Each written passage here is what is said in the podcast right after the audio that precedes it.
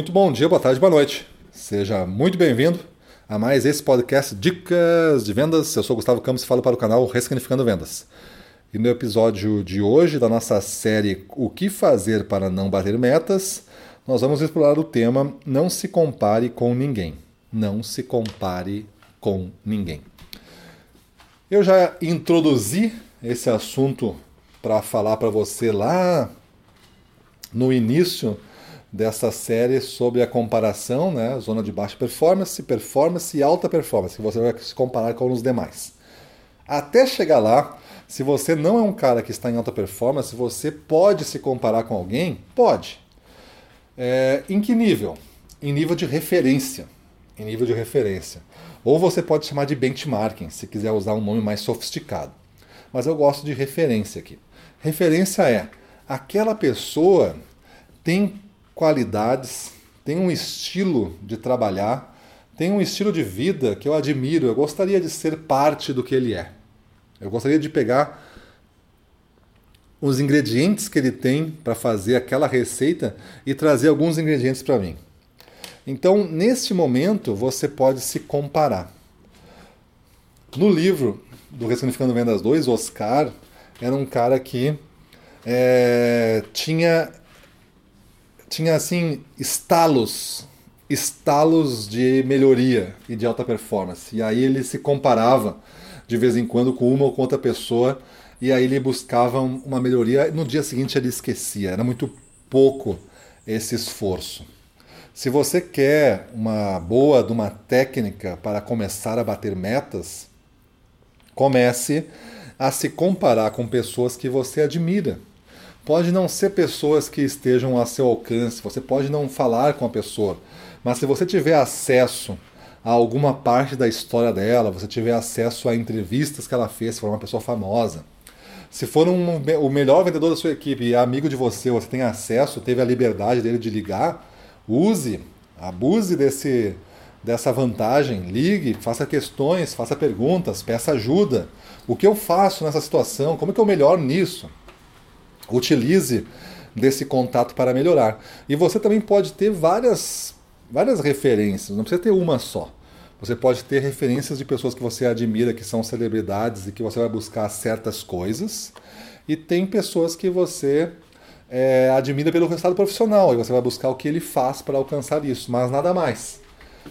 Isso é uma comparação quando você está em baixa performance ou em performance para você fazer. Porque quando você estiver em alta performance, você ainda vai se referenciar nos melhores, mas você também vai ser alvo de comparação e muitas outras pessoas vão começar a ligar para você para buscar esse tipo de melhoria, de ajuda pessoal que ela está buscando. Você vai virar a referência. Então, é certo que se a gente não usar algum formato de comparação, a gente não vai ter é, como saber se a gente está andando na velocidade certa. Vamos dizer assim que você cresce, você cresceu nos últimos seis meses 10% os resultados. Isso é bom ou isso é ruim? Tu pode me justificar assim, olha, isso aí é bom porque é, eu crescia 5 e agora estou crescendo 10.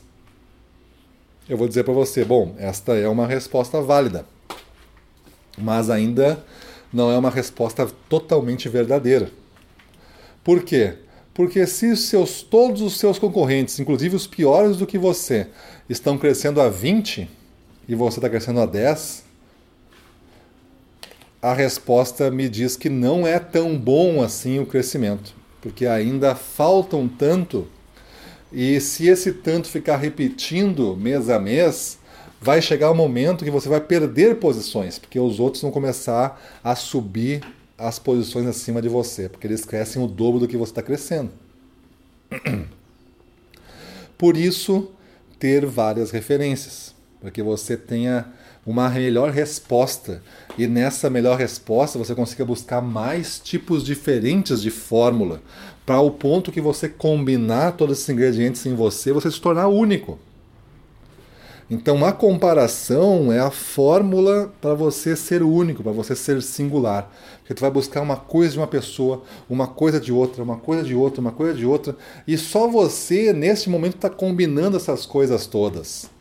Você pode ser melhor do que os, os suas referências no futuro. Basta que você fique otimizando esse resultado, melhorando em cima, cada dia que passa você fica melhor do que o outro dia em cima desses pontos de comparação. Vai lhe dar pistas até de onde melhorar, o que aprender. Então é certo que tanto você quanto o Oscar, o personagem do filme, não vão bater metas se você não se comparar com ninguém. Quando você está em alta performance, a obrigação é na hora e é comparada e somente justifica o rótulo de ser um cara de alta performance se tiver incremento, resultado melhor do que 80% das pessoas que trabalham com você na mesma área, no mesmo assunto. Se você não tiver nesse nível, entregando esse resultado por muitos meses seguidos, você não está em alta performance. Você pode estar em momentos de alta performance ao longo de um período, mas não em alta performance. Acontece momentos.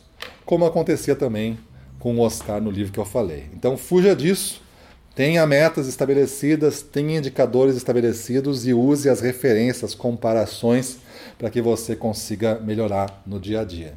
Então, me diz aí, você costuma usar comparativos profissionais, referências, para balizar o seu serviço e buscar formas de incrementá-lo e melhorá-lo? Você costuma usar esses atalhos, que são as referências, são aprendizados rápidos, para melhorar você mesmo? Então pensa aí. Beleza? Vamos para a rua, na frente dos clientes, domínio total, vamos para cima deles.